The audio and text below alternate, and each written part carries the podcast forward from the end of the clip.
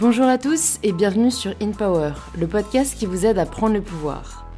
Aujourd'hui, je suis de retour avec un épisode exclusif car vous avez été nombreux à me demander de recevoir Fanny Auger, qui vous avait beaucoup inspiré lors du premier épisode de podcast que nous avons tourné ensemble. Alors, elle est de retour aujourd'hui pour nous partager une grande dose d'inspiration. Je lui ai demandé d'aborder particulièrement le sujet des entretiens et de la gestion du stress en général, car c'est une question que vous avez beaucoup demandé. Fanny nous dévoile ce qu'attendent réellement les recruteurs et nous partage ses meilleurs conseils sur l'attitude à adopter. On parle aussi de la peur et de pourquoi il faut en réalité être bienveillant envers elle et comment on peut réussir à la dompter. Avec Fanny, on parle aussi d'échecs, des étapes à suivre pour se relever, mais aussi de comment on peut apprendre à dépasser nos pensées limitantes pour adopter un état d'esprit beaucoup plus bénéfique. On termine par vous partager nos meilleurs outils pour aborder la rentrée sereinement cette année l'année de tous les succès. Si vous écoutez ce podcast mais que vous n'êtes pas encore abonné, vous pouvez le faire directement sur l'application que vous êtes en train d'utiliser. Cela soutient beaucoup le podcast et vous permet de recevoir gratuitement les nouveaux épisodes. Merci beaucoup et je vous dis à tout de suite pour un nouvel épisode d'InPower. Bonjour Fanny. Bonjour Louise. Bienvenue de retour sur InPower. Tu es la première à revenir sur le podcast dû à la forte demande. Merci. Je suis très honorée en fait. Quand tu m'as appelée, ça m'a fait énormément plaisir parce que euh, je dis souvent, moi j'ai deux passions dans la vie, c'est la culture et la transmission. Et, euh, et c'est ce que je fais au quotidien avec euh, mes différents projets, mes différentes entreprises. Et, et par notre entretien aussi, finalement, c'est aussi la transmission. Et quand tu m'as dit que plein de gens t'avaient fait un retour en te disant qu'ils avaient trouvé un job, un, stage, ou que ça leur avait aidé pour leur interview ou autre, euh, ça ne pouvait pas me faire plus plaisir. Donc, Bah, euh, plaisir partagé. merci, je suis très honorée. Parce que c'est vrai que toi, pour ceux qui ne te connaissent peut-être pas encore, tu es euh, entrepreneur, auteur, speaker et comme j'aime à le dire aussi, maker. Euh, et tu es aussi donc une excellente mentor parce que euh, bah, c'est vrai que tu as aidé beaucoup de gens à travers l'épisode qu'on a enregistré déjà ensemble et notamment euh, à trouver un stage ou à réussir un entretien. Et du coup, je me suis dit ben, que ce serait une bonne idée de commencer par cet angle-là euh, pour cet épisode et que tu nous dises en fait pour toi euh, quelles sont vraiment les erreurs peut-être à ne pas commettre dans un entretien.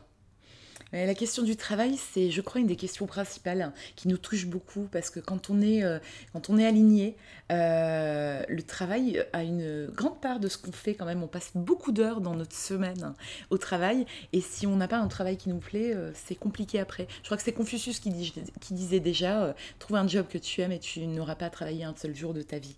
Alors pour les entretiens, effectivement, je donne souvent des cours à ce sujet sur déjà comment trouver un job qu'on aime, identifier son potentiel professionnel, mais aussi comment faire la différence et réussir un entretien. Euh, les erreurs à ne pas commettre. hein. Euh, je pense qu'une des erreurs à ne pas, euh, commettre, c'est ne pas être soi. En fait, je pense qu'un entretien, faut un peu débanaliser, euh, un peu banaliser la chose. Euh, un entretien, c'est juste une conversation. C'est une conversation qui va permettre aux recruteurs euh, de voir un peu qui vous êtes. Et malheureusement, il y a beaucoup de candidats qui se mettent dans un rôle, qui se mettent dans des états pas possibles. J'ai déjà eu des candidats qui étaient paralysés face à moi en entretien. Et, en fait, c'est une conversation pour apprendre à se connaître, savoir qui est la personne en face de nous, quelles sont ses compétences et sa motivation, son énergie et ce qu'elle va pouvoir apporter à l'entreprise. Euh, et on veut pas des discours trop faits parce qu'en fait, dites-vous que le recruteur, il en voit passer, mais tellement. Puis alors, euh, normalement, il a fait ça depuis quelques temps quand même. Donc, euh, que ce soit pour le poste que vous briguez ou alors pour d'autres postes, il en a vu passer tellement, les discours parfaits, etc., qu'il en a marre et il veut juste rencontrer des gens et avoir une belle conversation. Moi, j'ai l'an dernier mon livre qui a été publié sur euh, l'art de la conversation qui s'appelle Trêve de bavardage. J'ai tout un chapitre justement sur la conversation au travail. Et en fait, on se rend compte que oui, un entretien, c'est une conversation balisée. On sait plus ou moins ce qu'on va vous demander, ce qu'il faut dire, etc. Mais c'est quand même une conversation. Et à partir du moment où on arrive à faire passer l'entretien dans une conversation, ben c'est gagné. Parce qu'on est d'égal à égal avec le, avec le recruteur. Il voit qu'on partage la même vision, les mêmes valeurs, euh, vous portez la même euh, euh, ambition, la même envie pour sa société, et c'est ce qu'il veut voir. Mais il faut être soi-même en fait. Et moi j'aime bien en entretien déceler des gens différents, des gens parfaits, jeunes, intelligents, la tête bien faite. Il y en a beaucoup. Moi, ce que j'aime voir, c'est un peu les côtés euh, adipeux. Qu'est-ce qu'elle va ramener de plus? J'aime pas trop les bénis oui-oui. La, personne parfaite qui sort de la meilleure école, euh, qui a toujours tout fait comme il fallait, etc. C'est sympathique, mais je me dis, qu'est-ce qu'elle va apporter en brainstorm créatif autour de la table, en fait? Par rapport à l'équipe. Si tout le monde pense pareil, a été formé dans les mêmes écoles, pense la même chose, regarde ou écoute les mêmes émissions, euh, euh, où est la richesse Où est l'altérité euh, Où est-ce que ma marque, elle va pouvoir être stretchée Où sont les gens qui vont un peu disrupter le truc en proposant, en amenant d'autres idées autour de la table, une autre manière de voir les choses Et moi, j'ai tendance à aller justement vers ces, j'allais dire, petits canards boiteux, mais c'est pas ça, c'est à ces qui vont vraiment euh, donner du sens hein, euh, et de la valeur ajoutée euh, autour de la table à ma marque. C'est vrai qu'en fait, tu as, vraiment raison. Enfin, moi, j'imagine, si on se met à la place deux secondes en fait, de, de l'intervieweur ou la personne qui fait passer l'entretien, ça doit être tellement chiant de voir toujours les mêmes discours et ça doit être tellement rafraîchissant de voir quelqu'un qui est juste soi-même. Et comme c'est déjà assez stressant en soi un entretien, se rajouter un stress en essayant de jouer un rôle, mm. euh, pour l'avoir fait dans le passé, en fait, c'est jamais une réussite.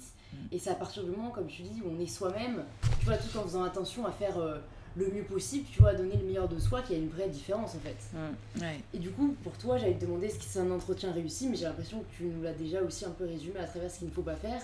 En fait, un entretien réussi, c'est vraiment un entretien où on montre à la personne euh, qui on est et ce qu'on va apporter peut-être en plus à la boîte. Est-ce que tu penses qu'il faut quand même avoir une certaine euh, assurance, peut-être, où se trouve la limite entre être à l'aise et être trop à l'aise? Bah, euh, alors, je pense qu'il y a un gros enjeu de confiance en soi. Juste avant, une des choses aussi à ne pas faire en entretien, et ça c'est important, c'est que peut-être quand on est jeune, on envoie beaucoup de CV parce qu'on ne sait pas exactement ce qu'on veut faire ou quoi, puis on se dit, tiens, mon rêve c'est de bosser pour ma main, mais je vais garder des options ouvertes. Euh, et j'ai vu des gens qui ne préparent pas l'entretien, donc qui vont venir à l'entretien euh, sans connaître trop la boîte pour laquelle ils postulent, euh, sans avoir vraiment consulté au moins le site internet. Moi je pense qu'un entretien, c'est du boulot ça se prépare, c'est vrai, euh, mais ça se prépare en s'intéressant vraiment à la boîte. Euh, aujourd'hui, toutes les boîtes, elles ont leur charte, elles ont leur valeur, leur mission, leur state, mission statement qui est écrite sur leur site internet je conseille de vraiment faire ces recherches et se dire qu'est-ce que moi ça représente pour moi. Si la marque vous dit, ben voilà, nos valeurs, c'est euh, l'éthique, c'est euh, euh, l'audace, c'est la créativité, etc. Il ne s'agit pas de le ressortir texto en entretien, mais il s'agit de se dire par rapport à ça où je me situe moi. Est-ce que j'ai des questions Comment ça se traduit pour une marque très institutionnelle ou une marque beaucoup plus libre et, et, et discutons-en. À la limite, c'est des magnifiques porte d'entrée aussi pour poursuivre l'entretien. Euh, donc c'est le préparer un minimum. On passe pas un entretien à la BNP Paribas comme on passe un entretien dans un cabinet d'avocat ou dans une start-up, c'est sûr. Mais euh, un entretien, ça se bosse. Euh, et c'est pas tant soit ce qu'on va répondre, c'est vraiment connaître la boîte et son envie de bosser pour cette boîte. On répond pas à un truc par hasard normalement. Et et c'est aller au bout du truc en se disant, tiens, euh, à quoi ressemblent les gens? Euh, Aussi, quand on arrive à l'entretien d'embauche, moi, je regarde aussi beaucoup le candidat. Si jamais on doit traverser un open space où des gens travaillent, alors évidemment, il ne s'agit pas de déranger tout le monde, mais j'aimerais bien, j'aime bien que la personne, en général, dise, même du bout des lèvres, bonjour, bonjour, euh, même discrètement, même si personne l'entend, qu'elle sourit, parce que parfois j'ai des feedbacks des collaborateurs qui ont vu passer des gens et qui me disent Oh, la petite jeune femme avec la robe rouge, elle avait l'air lumineuse. Et c'est dingue d'avoir des feedbacks comme ça parce que les gens y voient quand même. Euh, je regarde aussi si la personne à la fin de l'entretien, elle range sa tasse de café. Moi, j'aime bien les gens humbles. Euh, et surtout quand on est jeune, forcément, ils sont là pour apprendre aussi, les candidats et, euh, les gens qui font un stage ou quoi. Euh, mais j'aime bien l'humilité, quelqu'un qui va pas trop se la ramener non plus et qui veut apprendre. Donc, est-ce que la personne range sa chaise? Est-ce qu'elle m'aide à débarrasser sa tasse euh, La mettre dans l'évier euh, Je vais pas lui demander de faire la vaisselle, évidemment. mais, euh, mais, mais voilà, c'est l'attention au détail. Est-ce qu'elle regarde autour d'elle? Il ne s'agit pas de s'extasier sur les bureaux, mais il s'agit aussi de regarder avec intérêt les collaborateurs qui travaillent ici. Encore une fois, un entretien et un job, c'est du donnant-donnant. C'est pas je fais l'esclave, prenez-moi s'il vous plaît, je suis capable de tout faire. Non, ça, mm. ça va pas marcher. mais c'est plus Euh, voir si la personne, quand elle visite les bureaux et qu'elle vous rencontre, elle, peut déjà se projeter quelque part en se disant là, c'est un endroit où, où j'aimerais bien être. Et ne pas s'arrêter au côté aussi, ça c'est un autre gros, gros, une autre grosse erreur que font les candidats, ne pas s'arrêter au côté glamour de la boîte.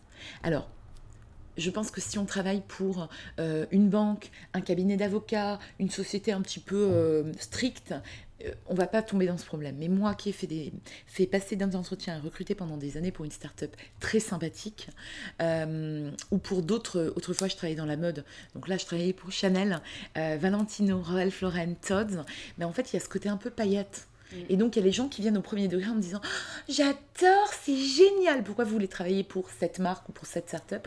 Oh, ben c'est trop bien, c'est beau, c'est génial. Euh, ça va pas très loin quand même. Ça, ça m'intéresse pas du tout. Euh, c'est sympathique, certes, mais en fait, je me dis, ok, qu'est-ce qu'elle va ramener la personne euh, Mais c'est vraiment s'intéresser à l'héritage, à ce que représente cette marque, c'est quoi la mission de cette marque, et m'en dire davantage. Mais moi, quand une Benny Winnie Oui qui me dit, euh, ça a l'air super, j'en rêve, j'adore. Où est le sens critique? Où est l'audace? Où est le recul là-dessus Et il m'arrivait de recruter des gens, au contraire, qui euh, connaissaient à peine euh, la marque, qui s'étaient renseignés et du coup qui voyaient vraiment la marque pour ce qu'elle était et, qui était capable de la faire évoluer aussi. Donc voilà, voilà quelques-uns des énormes euh, malentendus et, et, choses à ne pas faire, c'est ne pas être soi, ne pas avoir travaillé son entretien, ne pas s'être assez renseigné sur la marque. Mais c'est même pourquoi pas aller en magasin, discuter avec les vendeuses sans s'imposer et sans dire oh je passe un entretien demain, mais, mais voir un peu comment ça se passe, observer, etc. La curiosité, euh, c'est faire preuve d'empathie pour les gens qui travaillent là, de véritable intérêt, euh, être humble. Et voilà, donc ça c'est quelques domptes vraiment à ne pas faire. Il faut juste être soi-même. Ok, super. J'entends aussi beaucoup autour de moi en ce moment, euh, avec des amis donc, qui doivent trouver des stages, ou des gens qui cherchent leur césure, leur premier job, qu'ils souhaitent travailler dans des grosses boîtes, parce que, je cite, ça fait bien sur le CV. Donc toi qui t'y connais quand même plus que moi en recrutement, euh, est-ce que c'est réellement toujours le cas est-ce que c'est quelque chose vraiment que euh, les boîtes et, toi, vous allez privilégier Ou est-ce que tu préférais quelqu'un qui a essayé de se lancer ou qui a essayé de poursuivre un projet qui lui donnait vraiment à cœur euh, plutôt que d'avoir choisi l'option euh, bon, il faut quand même que je passe par une grosse boîte? Alors, c'est vrai que. Hum, euh, c'est vrai, je pense que le monde a beaucoup changé. Euh, quand j'étais diplômée euh, de la même école que toi, Louise, il y a quelques années en arrière quand même, à l'époque, il n'y avait pas toutes ces startups. mais même les boîtes, le discours des grandes boîtes était très différent d'aujourd'hui. Aujourd'hui, on parle de RSE, on parle des valeurs, de la mission d'une boîte. À l'époque, c'était juste on cherche à vendre. Hein. Euh, et, du coup, il n'y avait pas trop d'alternatives en fait. Quand tu sortais d'école, tu allais forcément vers des grosses boîtes, même si tu n'étais pas vraiment convaincu, mais tu disais je vais faire mes classes quelques années, 3-4 ans dans cette boîte, puis après, bon ben j'irai euh, éventuellement ailleurs, et éventuellement un jour peut-être, je finirai par tomber sur la bonne boîte et le bon job. En commençant, c'est ce que j'ai fait d'ailleurs en commençant à bosser pour ces grandes boîtes, je me suis vite rendu compte que bah déjà le, bonheur, c'est ici et maintenant. Se galérer pendant des années avec un job qu'on déteste, euh, c'est vraiment dur à tenir sur la distance, mais même sur un mois, même sur six mois, quand on se lève le matin en se disant tous les matins mais pourquoi je fais ça? Euh, On n'a pas envie de se lever, on n'a pas envie de s'habiller, on sort de chez soi, ça m'est arrivé de vomir dans le caniveau tellement j'étais malade, euh, d'aller en réunion qui serait une, question pour un champion, où on essaye de dire mais c'est toi le coupable, qu'est-ce que tu as fait, etc. C'est pas possible en mm. fait. Et je crois qu'aujourd'hui, la jeune génération, elle est un peu plus impatiente elle a envie de, s'éclater, elle a envie de s'épanouir plus vite, peut-être moins de patience, et c'est bien.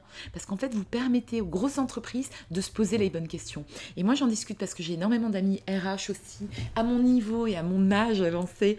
Euh, et, en fait, on se dit la même chose, c'est que cette nouvelle génération, elle bouscule les codes et elle force les boîtes à se poser les bonnes questions. Les grosses boîtes ne font plus autant rêver qu'avant. Donc, elles se posent des questions sur comment est-ce que je peux attirer les petits jeunes qui ont tous envie de monter leur boîte ou d'aller bosser pour des startups. Parce qu'ils savent que un stage photocopie dans une grande boîte où vous êtes euh, dans le bureau près des toilettes, c'était mon premier stage. bon, je faisais pas des photocopies, mais presque. Euh, et j'étais reléguée près des toilettes. Euh, ben, c'est pas comme ça qu'on va dénicher les talents. Voilà. Voilà. Et aujourd'hui, les jeunes, justement, ils vous posent des questions, mais qu'est-ce que je vais apprendre, etc. Là, moi, j'ai une, une, stagiaire qui a commencé, un, alors j'en ai eu plusieurs, mais en ce moment, j'en ai une qui a commencé il y a un mois, son stage. Elle avait la philo avant. En, en, Écosse, à l'université d'Édimbourg.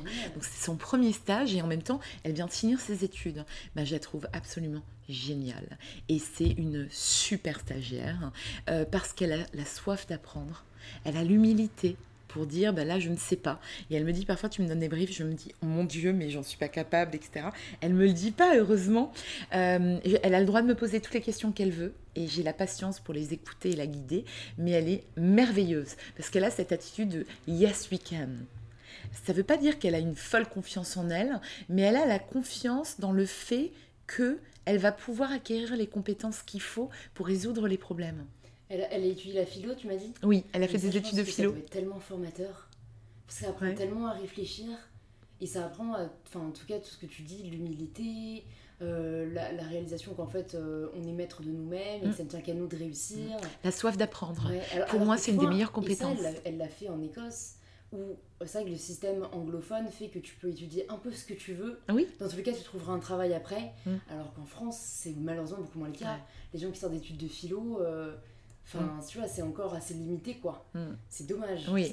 et euh, bah, moi, j'essaye de recruter ça, de, de, trouver ça chez les candidats français-français. Euh, elle est française, mais elle a toujours vécu à l'étranger. Euh, et en fait, c'est assez compliqué parce qu'ils sont déjà dans des cases. Ils ont accepté la box où on les a mises, en fait. Et moi, les box, ça m'intéresse pas trop. Je me rappelle d'une publicité à Dubaï pour un promoteur immobilier. Et euh, j'ai vécu longtemps à Dubaï et euh, c'était sur l'autoroute, la chère Zayed Road, en allant au travail tous les matins. Et je voyais euh, la pub représenter des box, des, des, des, boîtes, et disait We think out of the box so you don't have to live in one. On pense à l'extérieur de la boîte, comme ça vous n'avez pas à vivre dans une. Et j'avais trouvé ça brillant ah comme slogan publicitaire. C'était hyper fort. Et en fait, euh, effectivement, elle a, elle a étudié la philo, mais elle a cette attitude yes I can, je peux tout apprendre, je suis toujours dans ce processus d'apprentissage tout au long de la vie. Et en fait, pour moi, c'est dix fois plus précieux que quelqu'un qui va sortir euh, d'une école française, euh, mais qui va être déjà trop dans le système et qui va, à la première difficulté, baisser les bras, ou me dire oh, je sais pas faire ça et paniquer, etc. Ça, c'est la pire chose. Donc voilà. Et en fait, elle hallucine en trois semaines tout ce qu'elle a déjà fait. Et je lui demande de s'occuper de plein de choses. C'est très transversal comme stage. Médias sociaux, marketing, euh, rédactionnel. Et là, elle commence à m'aider sur le commercial et sur la compta. Elle a jamais fait ça, mais en fait, si on lui explique bien, euh, c'est ça, on peut tout apprendre. Hein. Exactement. De, Exactement. sa propre formation. Mais donc ça, donc tu as une stagiaire maintenant parce que euh, tu travailles depuis quelques années euh, à ton compte. Mais comme tu l'as euh, mentionné, c'est pas ce par quoi tu as commencé. Donc tu as travaillé pour une... Pour des grandes entreprises. Donc, dont le slogan est on ne peut plus connu. et tu as également travaillé pour une seconde boîte à Dubaï. Très grosse boîte. Et en fait, tu as décidé un peu de, de tout recommencer d'une certaine manière de prendre les chemins de traverse. J'aime bien dire ça en fait. Je crois que l'autoroute comme ça, toute tracée euh, euh, pour tout le monde, où tout le monde s'engouffre, tu sais, l'autoroute des vacances, là, les embouteillages, etc., c'est pas pour moi. Et en fait, quand tu parles aux gens individuellement, parce que tout le monde a tendance à vouloir la prendre, l'emprunter, euh, ben, quand tu parles aux gens individuellement, tu te rends compte que c'est pour personne. Je pense que le péage à payer, il est un peu trop cher. Ouais, mais heureusement tu t'en es rendu compte, ce qui n'est pas le cas de tout le monde. J'ai l'impression qu'il y a beaucoup de déni euh, ou de Il bah, faut faire des pauses en fait sur l'autoroute. Il y a des aires d'autoroute qui sont faites pour ça. Prendre, euh, pourquoi pas, la petite route de campagne comme ça, sortir de l'autoroute, puis se dire, mais en fait, je suis mieux là. Peut-être que c'est un peu plus long, c'était un peu plus tortueux. Je vais un peu me perdre en route, mais c'est ma route à moi. Et je suis pas sûre d'où je vais arriver, mais j'ai la confiance que je vais arriver quelque part. Est-ce que tu peux nous parler du moment, toi, où tu as trouvé cette route justement? Bah, moi, je crois que j'ai beaucoup souffert euh, dans, dans, ma première expérience professionnelle euh, où j'étais vraiment très très malheureuse. Je me disais que j'étais un numéro. Ça, c'est la pire chose. Quand tu n'as plus cette, cette, euh, cette, cette impression de compter, que tu sais que tu es interchangeable, tu es un numéro et que t'as plus de pourquoi en fait. Il y a un très beau TED hein, de Simon Sinek. Euh, je sais pas si tu peux mettre des références parce que je, te les donnerai. Exactement. Le TED de Simon Sinek, S-I-N-E-K, euh, qui est franco-britannique, qui est britanno-américain, je crois. il a fait un TED sur les Golden Circles et le why. Ah pourquoi on fait les choses. Dit, start with why, non? Exactement. Euh, c'est un bouquin merveilleux qui est juste là sur ma table aussi. Que, alors, si vous n'avez pas le temps de lire le livre, c'est toujours mieux de lire le livre. Hein. Mais si vous n'avez pas le temps de le lire, euh, regardez son podcast qui doit durer 15 euh, minutes. C'est un TED, donc voilà, qui est merveilleux, qui vous explique qu'en fait, il faut toujours se poser la question du pourquoi on fait les choses. Et, et moi, c'était la pire chose parce que j'avais zéro pourquoi dans mon premier job. Mon deuxième job, je me suis éclatée. Alors, je bossais dans la mode et dans le luxe. Moi, ça me fait pas plus rêver que ça. Hein, c'est voilà. Mais en tout cas, c'est chouette parce que c'est encore un des rares domaines où on prend le temps de faire les choses. Et c'est marrant parce qu'aujourd'hui, quand on parle luxe, ça met encore des étoiles dans les yeux de la plupart. Pour moi, le vrai luxe, c'est prendre le temps de faire les choses et de faire les choses bien et le silence. Et je ramène ça à nouveau à mon livre, mais à la conversation. Et je crois que je parlais dans le premier podcast des silences et l'importance des silences. Mais euh, faire silence en soi, prendre du recul euh, et faire bien les choses. Et pour moi, c'est ça le vrai luxe. C'est pas euh, le prix du sac à main ou voilà, c'est prendre le temps de bien faire les choses et le silence.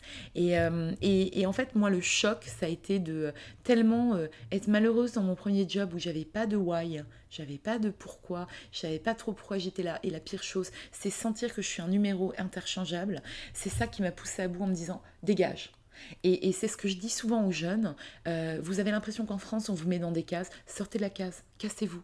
Vous êtes jeune, vous n'avez peut-être pas encore un prêt sur le dos, ou alors peut-être le prêt de vos études à rembourser. Et Dieu sait que je respecte énormément les gens qui ont fait un prêt pendant leurs études. C'est très courageux. Mais euh, tant que vous n'avez pas encore mari, femme, enfant, euh, prêt, appart à rembourser, etc., cassez-vous les gars. Prenez les chemins de traverse. sortez du cadre même si vous êtes serveuse en Australie, si vous êtes sympa, si vous êtes ouvert, vous allez trouver un job comme ça. Euh, et, voilà, et tout est possible en fait. Et si jamais euh, euh, le ciel français, il fait trop chaud, c'est étouffant en ce moment, c'est la canicule, il pleut trop, il fait trop froid, ben, allez voir si l'herbe, elle, est plus verte ailleurs. Et moi, je valorise énormément les gens comme ça qui sont capables de se dire, hop, je vais aller faire terminer mes études en Écosse, je vais aller prendre un petit boulot. Serveuse, c'est un super job. Moi, je préfère toujours sur les CV euh, plutôt quelqu'un qui a fait les stages parfaits, euh, sponsorisés par papa, maman à l'étranger, non, non, non, le bon stage qu'il fallait à New York et je sais pas quoi, etc. J'ai toujours regardé en disant, bah tiens, toi, tu as bossé euh, chez Starbucks et t'as fait quoi?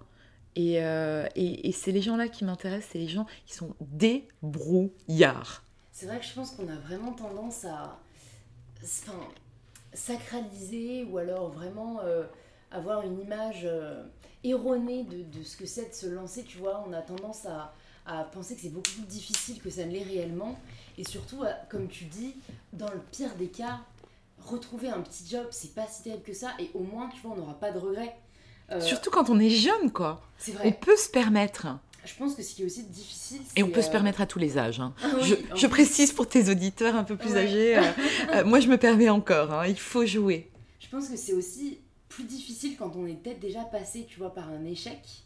Et ce que j'essaie de transmettre un maximum avec euh, le podcast et ma plateforme, c'est que l'objectif, euh, c'est pas de compter le nombre de succès au final, mais vraiment de faire ce qu'on aime. Mm. Et pour moi, on finira toujours par réussir. Et j'ai vu qu'il y avait un cours que tu donnais euh, à la school qui s'appelle le plan B. Mm. Si le plan A ne fonctionne pas, il reste 25 lettres de l'alphabet. Et j'ai trouvé ça génial. Qu'est-ce que tu dirais à ces personnes qui ont peur de l'échec ou qui n'osent plus rebondir après cela? Alors, j'ai plusieurs choses à leur dire en fait. Euh, la première, c'est que c'est normal d'avoir peur. On a tous peur. Euh, on n'ose pas forcément les avouer.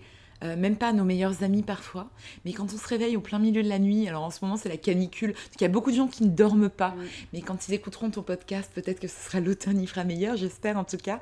mais quand on se réveille au milieu de la nuit, on a tous nos peurs qui viennent nous relancer comme ça. Et c'est normal d'avoir peur. Moi, j'adore Jacques Brel. Il y a une très jolie vidéo qui se trouve sur YouTube de Jacques Brel sur la peur. Et lui, il avait peur. Chaque fois qu'il montait sur scène, il vomissait. Il en était malade. Et pourtant, il continuait, il continuait à le faire jusqu'à ce qu'un jour, euh, il arrête parce que ça le rendait trop malade. Mais, mais euh, avoir peur, c'est normal. C'est ce qui nous rend humains aussi. Quelqu'un qui n'aurait pas peur, tu imagines? Il y a des médicaments comme ça, je crois, qui anéantissent la peur. C'est super dangereux. Mmh. Je viens d'entendre l'histoire de quelqu'un qui a eu un accident de surf très, euh, parce qu'elle s'est fracassée complètement sur des rochers, etc. Des médicaments avaient annihilé la peur chez elle. C'est terrible. Euh, je ne connais pas cette personne, mais, mais voilà. Euh, moi, je pense que la peur, c'est bien quand on y pense. C'est, c'est la peur qui nous a évité de, de, traverser la rue un jour où il y avait un chauffard qui arrivait, de monter dans cette voiture où la personne, elle avait bu. La peur, elle nous sauve la vie une paire de fois. Faut juste, de temps en temps, la laisser un peu en sourdine en fait. En être conscient, lui la remercier. Merci beaucoup d'exister, merci beaucoup d'être là. Et ça, moi, c'est euh, le livre Comme par magie. Euh, on mettra aussi les références d'Elisabeth Gilbert, la personne qui avait écrit Eat, Pray, Love, Mange, Prie, Aime, euh, qui est un livre qui est assez intéressant, mais qui m'avait pas forcément parlé. Son, son autre livre, essai, Comme par magie, m'a énormément parlé. En fait, elle dit un truc très vrai sur la peur. Elle dit la peur, c'est chouette, c'est normal de l'avoir, on est des humains. Il faut juste savoir lui dire de temps en temps merci d'être là, mais tu restes sur la banquette arrière. En aucun cas, elle est copilote et elle te dicte la route, et encore moins, elle prend le volant. Jamais. Elle n'a même pas le droit de choisir la playlist. Elle est sur la banquette arrière et elle se tait. C'est bien qu'elle soit là, elle hurlera si jamais il y a un danger qui se présente, mais elle prend pas le volant, elle n'est pas copilote et elle choisit même pas la playlist, elle a rien à dire. Moi, ça m'a beaucoup aidé en fait de visualiser la peur comme ça. Euh, je pense que Ensuite, pour revenir aux gens qui ont déjà échoué quelque part. Et moi, je mets dans l'échec.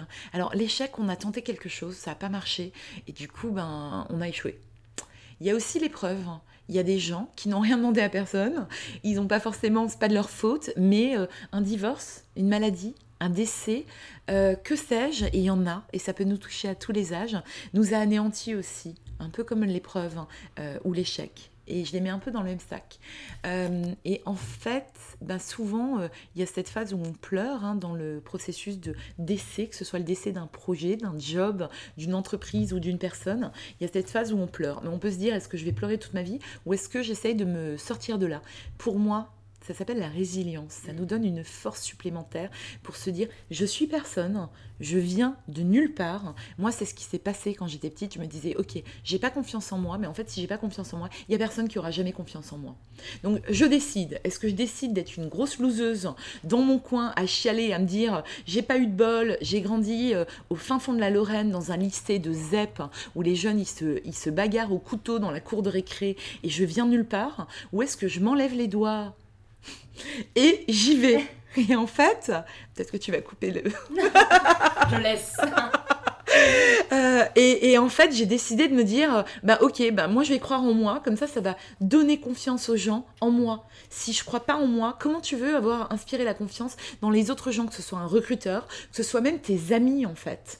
Et du coup, ben j'y suis allée. J'aime bien l'expression qui dit fake it until you make it. Tu fake, tu fais semblant jusqu'à ce que tu y arrives. Et c'est même pas ça, c'est fake it until you become it. C'est tu le fake, tu fais semblant jusqu'à ce que tu le deviennes vraiment. Et en fait, moi, c'est vraiment ce qui s'est passé avec l'histoire de ma vie. Donc, euh, c'est normal d'avoir peur, c'est normal de ne pas avoir confiance en soi. Et je vous assure que même les gens que vous voyez et que vous admirez le plus, qui ont confiance en eux, vous dites, mais la personne-là, elle est capable de tout. Ben non, en fait. Ils ont les mêmes problèmes que vous et moi. Ils ont certainement d'autres peurs. Il y a des peurs qui nous sont léguées de notre famille. On ne sait pas. En fait, vous ne saurez pas ce qu'il y a derrière cette euh, assurance, etc. Euh, mais on gère en fait. Et, euh, on essaye d'avancer quand même, et il y a des contextes plus ou moins graves. J'ai une amie géniale qui s'appelle Sandra Rinflet. C'est une de mes profs pour la school. Elle fait un projet fantastique euh, en ce moment où elle va rencontrer des artistes dans des pays euh, compliqués comme l'Iran, la Mauritanie, etc. Et elle les interviews. C'est sur les artistes contraints et comment, dans des contextes vraiment pas faciles, ils, arrivent à exprimer ce qu'ils ont à exprimer. Et moi, je pense, et je le dis à tous les auditeurs, mais j'en suis convaincue, ce que vous avez à dire au monde, c'est important, c'est essentiel, c'est vous. Et si vous vous taisez, c'est presque un crime contre l'humanité. Donc allez-y, propagez votre message, faites le travail, do the, ah, do the work. C'est pas non plus euh, allez-y, fake it, fake it. Non, non, non, non. Il faut travailler, il y a énormément de travail derrière. Vous restez humble aussi par-dessus tout, mais faites le job, allez-y. Et puis, euh, allez répandre votre message au monde, quoi. Parce que si vous le faites pas, il n'y a personne qui va le faire pour vous. hein. Il n'y a pas le destin qui va venir frapper à votre porte, toc, toc, toc, c'est le destin, viens, je t'emmène. Non, non, non. Il y a un travail énorme à faire. Et après, petit à petit, euh, dans la confiance en soi, il y a un truc clé pour moi, c'est la théorie des petits pas. Vous faites un petit pas en avant, vous savez pas trop où vous allez, etc. Vous voyez que le monde, il s'effondre pas sur votre tête. Vous validez. C'est bon, je fais un autre pas, j'avance. Parfois, c'est un pas en avant, un pas en arrière, un peu comme le cha-cha. Un pas de côté, un pas de l'autre côté. C'est pas grave. On, titu- on, on titube, on, on marche un peu, on fait du surplace, etc. L'important, c'est de rester en mouvement. Donc, quand il y a un échec, quand il y a une épreuve comme ça, ben, keep moving, restez en mouvement en fait. Un pas en avant, un pas de côté, un pas de l'autre côté. La théorie des petits pas. Et vous y allez petit à petit. Et c'est ok de faire demi-tour, c'est ok de faire marche arrière, c'est ok de faire un pas de côté de temps en temps, de s'arrêter mais pas trop. Continuez, restez en mouvement. La théorie des petits pas, c'est magique. C'est ce qui va vraiment vous permettre de d'étirer votre zone de confiance. Moi, je dis toujours que la zone de confiance, c'est un espèce de boogie-boulga. Dedans, il y a ce que vous savez faire. Je sais cuisiner. Toi, Louise, tu es une merveilleuse cuisinière. Euh, tu sais faire du sport. Tu sais parler en public, j'imagine. J'imagine que tu fais mais je travaille dessus. tu fais beaucoup d'exposés. Euh, tu sais euh, euh, gérer les médias sociaux. Tu sais monter un projet et, et faire en sorte que les gens ils te suivent. Ça, c'est une super compétence. Il y a plein de choses dans ta zone de confiance. Mais je suis sûre qu'à l'extérieur, il y a des trucs. euh, Est-ce que tu sais jardiner? Non. Voilà. Est-ce que tu sais. Qu'est-ce qu'il y a d'autre? Donne-moi un ou deux exemples, Louise. Je prends Louise en exemple. Revient contre moi. Pas du Euh, tout. Non, non, je sais, je sais. Qu'est-ce que je ne sais pas faire? Ben, Je prends. Moi, c'est vrai que j'ai toujours euh, déploré le fait de ne pas avoir plus de compétences pratiques. Tu vois, je ne sais pas coudre. euh, Faire des trucs de tes mains, quoi. Ouais, faire les trucs de mes mains, euh, tu vois, euh, ou même, même artistique, tu vois, la poterie, le dessin, le piano. Et, tu vois, j'ai tellement été, on m'a tellement répété quand j'étais petite que c'était limite l'ordre des choses. Enfin, Mm. tu vois, en ayant. Faut le truc académique bah, en à la française. ouais, et surtout très manichéen, c'est-à-dire que si jamais j'étais pas bonne en dessin, c'est parce que j'étais pas bonne en dessin. Mm. Et tu vois, c'est avec le temps et mes lectures surtout que je me suis rendu compte que c'était totalement faux et que en fait il n'y a pas de d'ordre et des choses tu vois que on ne n'est pas intelligent qu'on ne n'est pas doué dans quelque chose et, euh, et du coup maintenant je suis euh, euh, firm believer euh, dans le pouvoir enfin tu vois on peut réaliser ce qu'on veut Exactement. mais après, tu vois, moi, pour la zone de confiance, je suis pour l'élargir quand vraiment c'est une volonté. Je Bien suis sûr. pas pour se forcer. Non. Il y a beaucoup de gens qui disent, euh, tu vois, c'est un discours qu'on entend beaucoup, euh, faites-vous peur chaque mois, faites un truc que vous aimez pas et tout. Et moi, je suis pas particulièrement pour, tu vois. Moi, j'en reviens à la théorie des petits pas. C'est euh, faut pas non plus se jeter dans le vide. hein, voilà, euh, c'est pas faire trop. d'un euh, quand la piscine elle le est vide, de faut pas plonger quoi. quoi. Ouais.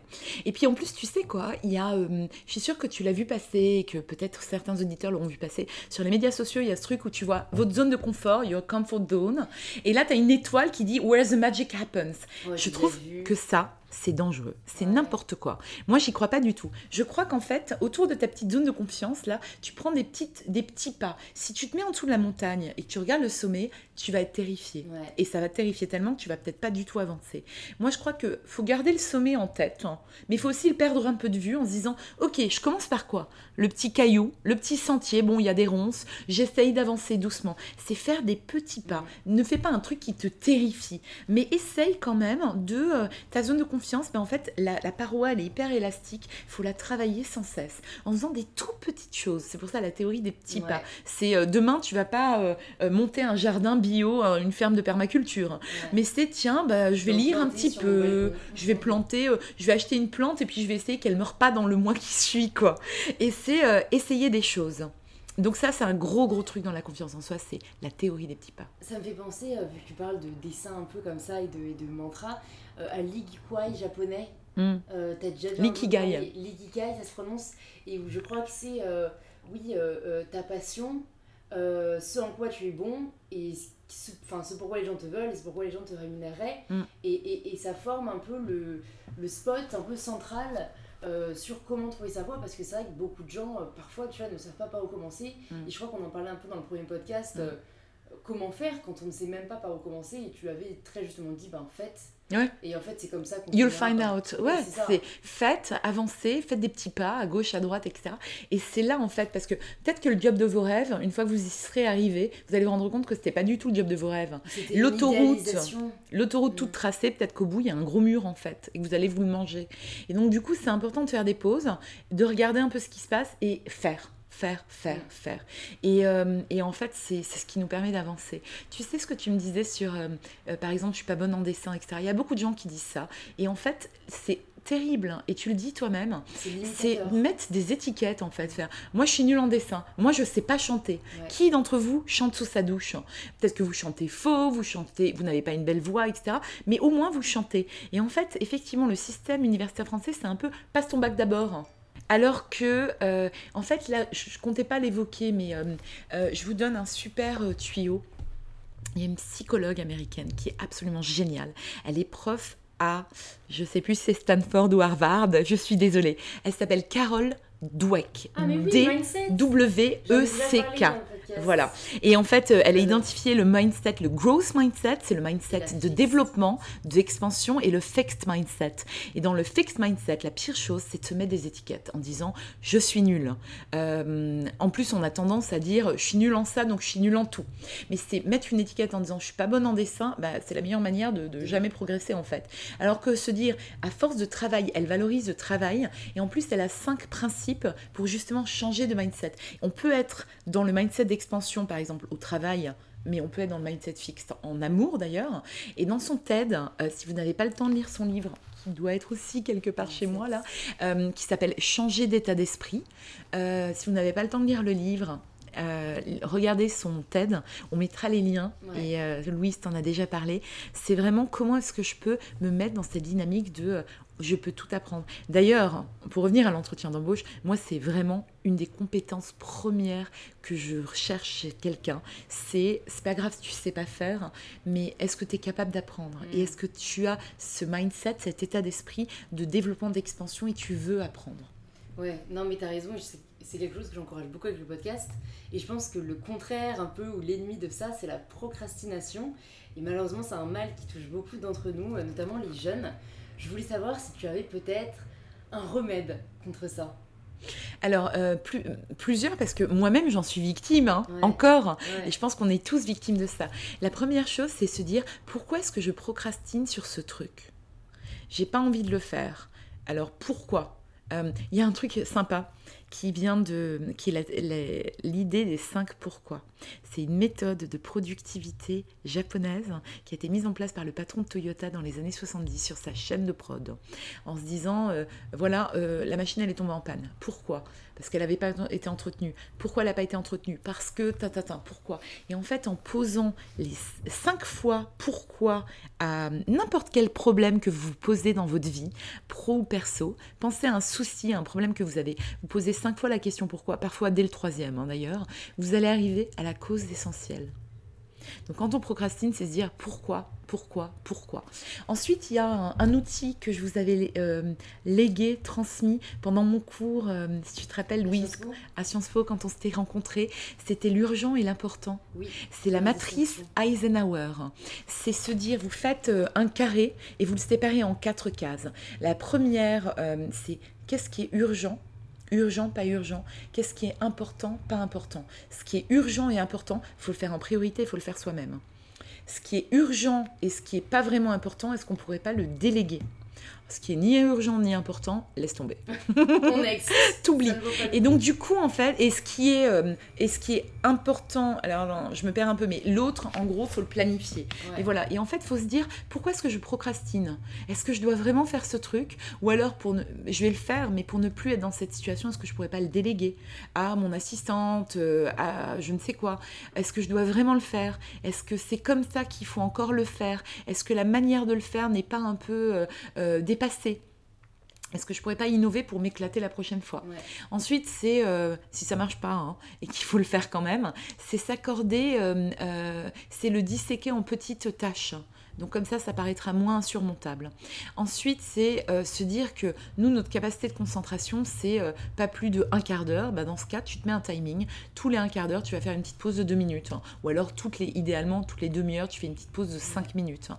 Euh, c'est s'accorder aussi en se disant, tiens, si ce soir j'arrive à finir ce truc, bah, je m'offre, je ne sais pas quoi, je vais m'offrir un cocktail dans mon bar à cocktail préféré. je vais appeler ma meilleure amie et, et voilà. Et en fait, aussi, il y a un autre truc, c'est la visualisation. Se dire, je me sentirai tellement mieux quand ce sera fini que là, euh, j'ai pas d'énergie quand j'y pense, ça m'embête vraiment. Euh, comment je me sentirais si demain matin je me réveille et je dois encore le faire parce que j'ai procrastiné, j'ai galéré toute la journée. Euh, ça, c'est pas mal pour aider. Hein. Et puis ensuite, la dernière chose, c'est se dire parfois on a des. on appelle ça en anglais le writer's block, le bloc de l'écrivain, le blocage de l'écrivain. C'est se dire, ok, la page blanche. Bah, dans ce cas, va faire un tour accepte que là, tu vas pas avancer davantage, va faire un tour, va au musée, vois une amie, euh, délimite-toi le temps aussi, hein, faut pas que ça dégénère non plus trop, mais, euh, mais se dire, ok, ben là, je vais pas avancer, ça va pas être constructif, donc j'essaie de faire autre chose en attendant. C'est vrai que tu as dit des choses qui, euh, dont je me suis rendu compte et qui marchent vraiment pour moi, et je pense qu'il faut trouver ce qui marche pour soi en fait. Et moi, c'est vraiment cette histoire de j'ai vraiment une capacité de concentration optimale de maximum 2 heures. C'est pour ça que j'ai jamais été capable de travailler 4 heures ou 8 heures de suite. Donc toutes les deux heures, je vais faire une vraie pause en faisant autre chose, que ce soit du sport, que ce soit Le sport, c'est génial. Ah le sport, c'est le, meilleur. à part quand c'est trop intense, et là, tu reviens, en fait, t'es claqué. Mais du coup, si tu le fais à midi, tu vois, ça va. Mais c'est vrai que, voilà, parfois, ne pas forcer, comme tu dis, euh, ça sert à rien de laisser mm. traîner le truc 8 heures si vous voyez que vous êtes plus efficace, quoi. Mm. C'est vrai que c'est pas productif. Et encore une fois, rassurez-vous, hein, on est tous euh, euh, sensibles et on est tous victimes de la procrastination. Même moi, tout le monde. Et c'est juste apprendre à s'en faire un allié, en fait. La dompter, comme la peur. En se disant, bah tiens, euh, pourquoi en fait je procrastine sur ce truc? Mm. Est-ce que je suis vraiment censée le faire? Est-ce que c'est comme ça qu'il faut le faire? Est-ce que comment je pourrais faire pour ne pas le faire la prochaine fois justement Pour éviter cette situation? Je sais que ta citation préférée c'est celle de René Char. Mm. Impose ta chance, serre ton bonheur et va vers ton risque. À te regarder, ils s'habitueront. Mm-hmm. Je voulais te demander ce que ça signifiait pour toi imposer sa chance m'a imposé sa chance. J'ai remarqué il n'y a pas longtemps, j'en parlais avec un ami américain qui est bilingue, français-anglais. Euh, j'ai remarqué qu'en français, on dit prendre des risques. En anglais, on dit take a chance. Très révélateur. Oui, je pense que ça veut dire beaucoup de choses en fait. En, anglais, on prend sa chance. En France, on prend des risques. ça veut beaucoup dire sur notre culture en fait. Euh, impose ta chance, c'est se dire que euh, ben si on est là au moment là, ben c'est peut-être pas par hasard. On a certainement, c'est ce que je vous disais tout à l'heure, c'est euh, euh, ce qu'on a à dire, c'est important, c'est essentiel, c'est nécessaire, c'est vital de le communiquer, de, le faire savoir, de le transmettre. Euh, ça donne aussi beaucoup de sens, certainement évidemment faire le travail en amont et ça je le répète. En ce moment j'ai beaucoup, je vois beaucoup de gens qui, espèrent des trucs et euh, être connus, euh, cartonnés, etc. Mais ils sont pas capables de faire le travail avant. Ils n'ont pas l'humilité pour se dire est-ce que j'ai assez travaillé ma copie derrière? Euh, ça marche pas. Hein. Mm. Ça marche pas. Ce sont des imposteurs. Ça se sait, ça se voit, ça marche, ou alors ça marchera pour eux, mais pas assez longtemps. Euh, mais imposer sa chance et se dire, ok, moi je suis là euh, sur cette terre, je suis là dans ce truc, c'est pour une raison, et en fait, ben, euh, je vais éviter d'être le petit esclave soumis, le petit mouton qui va au travail le matin, qui dit oui à tout, etc. Mais je vais justement me dire, tiens, qu'est-ce que je peux faire différemment, qu'est-ce que je peux amener ma petite pierre à l'édifice, au schmilblick, qui est la conversation globale. Et si jamais tu pouvais donner un petit devoir de vacances, ou plutôt de rentrée à nos auditeurs, euh, pour qu'ils soient plus épanouis, peut-être qu'ils se trouvent plus, euh, euh, qu'ils trouvent plus leur voix, qu'est-ce que tu leur donnerais à faire? Bonne question. Alors déjà là, si c'est les vacances, j'espère que vous êtes en train de vous détendre. Je sais pas quand est-ce qu'il sera diffusé ce podcast. Bah, à la rentrée, donc c'est pour ah, ça. Tu vois, c'est plutôt peut-être pour redémarrer du, du bon pied. D'accord. Et peut-être jamais on a passé une année où on, est, on a trop douté, où on n'a pas avancé comment est-ce que là on peut aborder l'année, tu vois, plus sereinement D'accord. Ce que j'allais dire pour les vacances, euh, moi mon, mon, antidote préféré c'est la lecture. Et je trouve que les vertus de la lecture, et j'entends de plus en plus, c'est peut-être moi qui vieillis, mais j'entends de plus en plus de gens, et puis moi j'ai fait des études de lettres, donc euh, bon, mais j'entends beaucoup de gens qui me disent, moi j'aime pas lire j'ai du mal à me concentrer, euh, euh, j'ai du mal à rester sur un bouquin, bah, t'as peut-être juste pas rencontré l'auteur. T'as pas rencontré. euh, je pense que la littérature, c'est vraiment une rencontre. Et t'as peut-être pas trouvé les bouquins qui te plaisent. Moi, je suis capable. Ce week-end, j'étais en retraite yoga pendant 3-4 jours à la campagne. J'ai lu 8 livres en 3 jours. Et j'ai lu, mais de tout en fait. Et moi qui lis beaucoup de bouquins de euh, management, de développement personnel, de psychologie et de philo, j'en avais pris un ou deux avec, je les ai même pas lus, parce que je me suis dit, arrête de te retourner la tête, là il y a un moment, faut arrêter. Et, euh, j'ai juste pris mon pied j'ai pris du plaisir à relire des romans. J'ai lu un roman anglais euh, délicieux qui m'a fait rire aux éclats euh, sous parasol. J'ai lu euh, des trucs complètement différents. Le Requiem pour Yves Saint Laurent de Laurence Benaïm. Voilà, des choses complètement différentes mais qui me faisaient plaisir. Renouer avec la notion de plaisir, c'est hyper important et c'est pareil, c'est pas assez valorisé en fait. On a des petites joies comme ça, mais le plaisir de faire quelque chose, d'être, c'est le flow, d'être complètement absorbé dans sa lecture, totalement. etc retrouver le flow, que ce soit avec du sport, avec de la lecture, l'écoute d'un podcast euh, ou autre, c'est retrouver le flow. Maintenant, pour la rentrée, moi, ce que je recommande, mais de tout cœur aux gens, c'est se mettre en mouvement, faire des petits pas. On en parlait tout à l'heure. C'est. euh, je sais pas, s'inscrire. Moi, par exemple, l'année dernière, je me suis inscrite aux Arts Déco. Parce qu'effectivement, j'ai toujours aimé dessiner, mais je me suis toujours dit, bah, j'ai pas fait les beaux-arts, donc euh, euh, je sais pas dessiner. Bah, je me suis inscrite aux Arts Déco. Et pendant un an, tous les mardis soirs, j'allais prendre deux heures et quart de cours aux Arts Déco. Et, euh, j'ai fait la démarche de m'inscrire à ce cours. Et c'était pas facile à caler dans mon emploi du temps, parce que Dieu sait qu'on a toujours des trucs, des bonnes raisons de pas y aller. Mais, euh, mais je l'ai fait pendant un an. Euh, de la peinture, du dessin, du fusain, de l'aquarelle, de l'acrylique, etc. etc. Euh, là, cette année, je veux m'inscrire à la danse pour renouer avec le plaisir. Je ne sais pas encore quelle danse, donc j'ai pris le programme de Elephant Paname à Paris qui propose plein de cours de danse. C'est absolument génial et l'équipe est adorable. Du coup, on m'a conseillé quelques cours de modern jazz, de danser comme Beyoncé, de, de bar shape, etc. Je vais en tester plein. Je vais en tester plein. Et puis, je verrai euh, celui que je vais suivre. On se croisera peut-être là-bas, qui sait Allez, euh, mais c'est voilà, se mettre en mouvement, faire des petits pas, et puis surtout si votre truc il vous plaît pas, bah changez quoi. Arrêtez de râler. Alors. On arrête de râler. Moi, les gens qui me disent euh, à la terrasse d'un café comme ça, ouais, non, mais de toute façon, moi, euh, je veux changer le monde, j'ai un projet, euh, je vais changer de job. Bah, deux ans plus tard, ils y sont toujours parce qu'en fait, il faut payer l'addition. Et le confort, c'est quand même bien confortable. Et j'en vois plein comme ça qui parlent beaucoup. J'ai un de mes profs, Jérôme Frizera, qui dit souvent il y a beaucoup de gens qui parlent le vendredi soir à la terrasse des cafés, mais il y en a peu qui se lèvent le samedi matin. qui se lèvent tôt le samedi matin. Mais en fait, euh, c'est ça. Si t'aimes pas ton job, ben, travaille pour en changer. Et je dis pas que c'est simple. Je suis pas en train de te dire que ça va être simple. Mais, euh, mais bah, travaille dessus en fait. C'est pas tout de se plaindre et d'envoyer des CV à droite à gauche. Peut-être qu'il y a un travail un peu plus profond à faire sur soi-même. Euh, tout à l'heure, on parlait des coachs. Alors, y a- moi, j'aime pas trop parce qu'en ce moment, c'est un métier à la mode. Donc, il y a un peu tout et n'importe quoi, mais il y en a de très bien. Si un truc plus profond, ben, un psy. Moi, j'étais voir un psy. Il n'y a pas de honte à voir un psy. Euh, moi, j'étais voir un psy parce que euh, on revient sur l'échec et l'épreuve. Moi, j'ai perdu mon meilleur ami subitement il y a, il y a deux ans et demi, bientôt trois ans. Et, euh, et je suis allée voir une psy. Et c'est OK, en fait. Ça ne veut pas dire que je suis zinzin. Euh, et puis, euh, pourquoi pas aller voir euh, une coach ou se faire, se faire coacher ou participer à des ateliers. Donc, c'est pour ça qu'on propose des ateliers à la School of Life. Je crois que le premier en septembre, c'est le 12 septembre, il me semble. C'est moi qui l'anime en plus. C'est comment identifier son potentiel professionnel. On est en plein dedans là. Et le cours, en deux heures et demie de cours, on fait un état des lieux incroyable. Il y a plein, plein d'idées pour se dire. à un moment, on fait même une annonce de job à l'envers. C'est toi qui passes l'annonce. C'est pas euh, on répond euh, gentiment à une annonce d'un recruteur, c'est dire voilà qui je suis et voilà moi ce que je recherche dans un job. Et un entretien d'embauche, pour revenir là-dessus, c'est donnant-donnant en fait. C'est euh, qu'est-ce que toi tu vas apporter, mais qu'est-ce que la boîte elle t'apporte aussi. Ouais. C'est plus euh, prenez-moi, prenez-moi, c'est non. Qu'est-ce que moi je vais acquérir comme compétences aussi dans cette boîte? Comment je vais m'épanouir? Est-ce que je vais faire des trucs qui m'éclatent justement pour pas procrastiner, etc. Et comment moi je vais grandir? Qu'est-ce que ça va m'apporter? Qu'est-ce que ça me donne comme raison de vivre? Parce que c'est important quand même le travail, on passe beaucoup de temps là-bas. Et euh, voilà, donc c'est faire des petits pas et se mettre en mouvement, rencontrer des gens, se faire accompagner par une coach, par une psy.